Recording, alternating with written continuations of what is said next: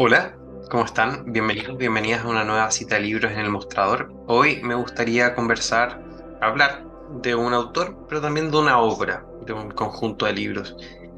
El libro que presentamos esta semana es Una salida honrosa, que además tiene una bella portada, eh, editado por Tusquets, de el escritor Eric Bouillard, francés, que ha sido premio Goncourt, premio francés más importante de literatura ha sido finalista de otros premios muy importantes también. Y me gustaría leer un extracto de este libro, un, pequeño párrafo.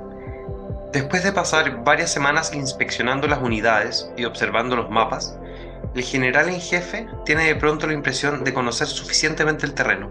Indochina es ahora un simple mapa mudo. Tiene identificados y localizados sus ríos, sus montañas, sus inmensas selvas. Indochina está ahí, sola ante él, cuadriculada, la mira, las convenciones gráficas le parecen poco a poco realidades y pasa de un mundo de estudio al fantasma de ese mundo. Indochina es ahora el epicentro de algo, una angustia, un deseo afásico, silencioso, avaro. ¿Por qué les digo que me gustaría conversar tanto de un autor como de una obra?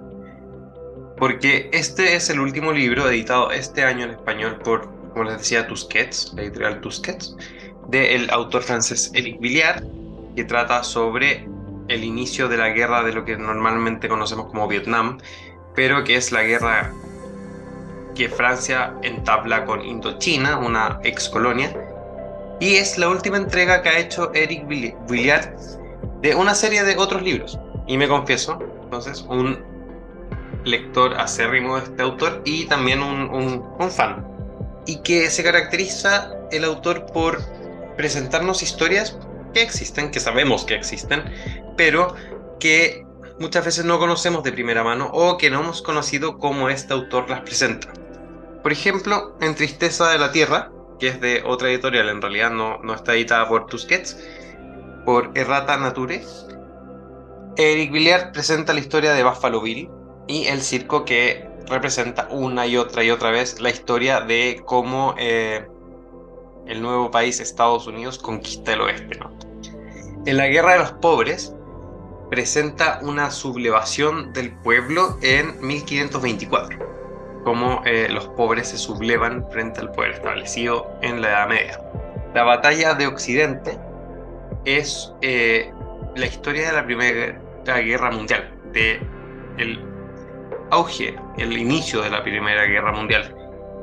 14 de julio, bueno, Día Nacional de Francia, narra muy íntimamente la toma de la Bastilla. Es un libro muy íntimo en que se adentra en las realidades de las personas que protagonizan la guerra, la, toma de la Bastilla y el inicio de la Revolución Francesa. Y de hecho me falta uno de los libros que quizás presté, no sé dónde está, la orden El orden del día, cómo inicia eh, Hitler como inicia la Alemania nazi eh, el periodo de nazismo, de totalitarismo en Alemania, apoyado por la gran industria alemana. En la última entrega, Billiard reconstruye la historia de la guerra de Vietnam, del inicio de la guerra de Vietnam, esta guerra eh, en Indochina, esta colonia francesa, que que es utilizada como Francia como una fuente extractivista de recursos y que de alguna manera son empujados por eh, la fuerza popular comunista. ¿Y cuál es la gracia de este libro, en mi opinión? Que es muy difícil ser un autor que va a la fuente primaria, por ejemplo, de una discusión parlamentaria y ofrecerle al lector un interés o presentar al lector una visión interesante de una discusión parlamentaria que además resulta divertida de leer y ágil de, devorar, ¿no? Literariamente. Es, un libro que se lee rápido, en mi opinión. el talento para representar situaciones del, del autor es muy notable. Y nos cuenta no solo de las batallas que se, que se libran en Vietnam, en Indochina, sino también cómo se ve en Francia esta guerra. Y lo interesante, porque se llama Una salida honrosa, es porque presenta el espacio que aún creen los franceses que tienen de negociar una salida honrosa a esta guerra que han entablado en Vietnam. y la reconstruye, como les digo, a través de, por ejemplo, las discusiones parlamentarias que se dan sobre el gasto de la guerra, lo reconstruye a través de entrevistas, lo reconstruye a través de la visión que habrían tenido los generales que estaban con los pies en el barro en Indochina, lo reconstruye a través de actores estadounidenses que terminan apoyando primero la guerra y luego interviniendo directamente en una guerra propia.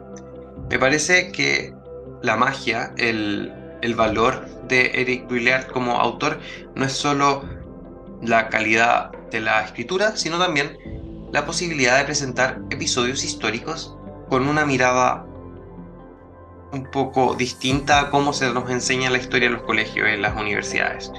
Una mirada amplia, global, pero que al mismo tiempo combina la posibilidad de mirar detalles es un gran observador, por ejemplo, en las caras. Eh, pienso que uno no puede evitar leerlo y al mismo tiempo buscar en Google cómo se veían las personas que, que, describe, porque tiene mucho que decir de cómo se ven las personas que describe, tiene mucho que decir de los lugares que describe, tiene mucho que decir de cuestiones que uno no se pregunta, porque además entremezcla una historia universal, magnánima, un poco abstracta, con las personas que van tejiendo los hilos del poder y de, y de los acontecimientos que se libran en esa historia.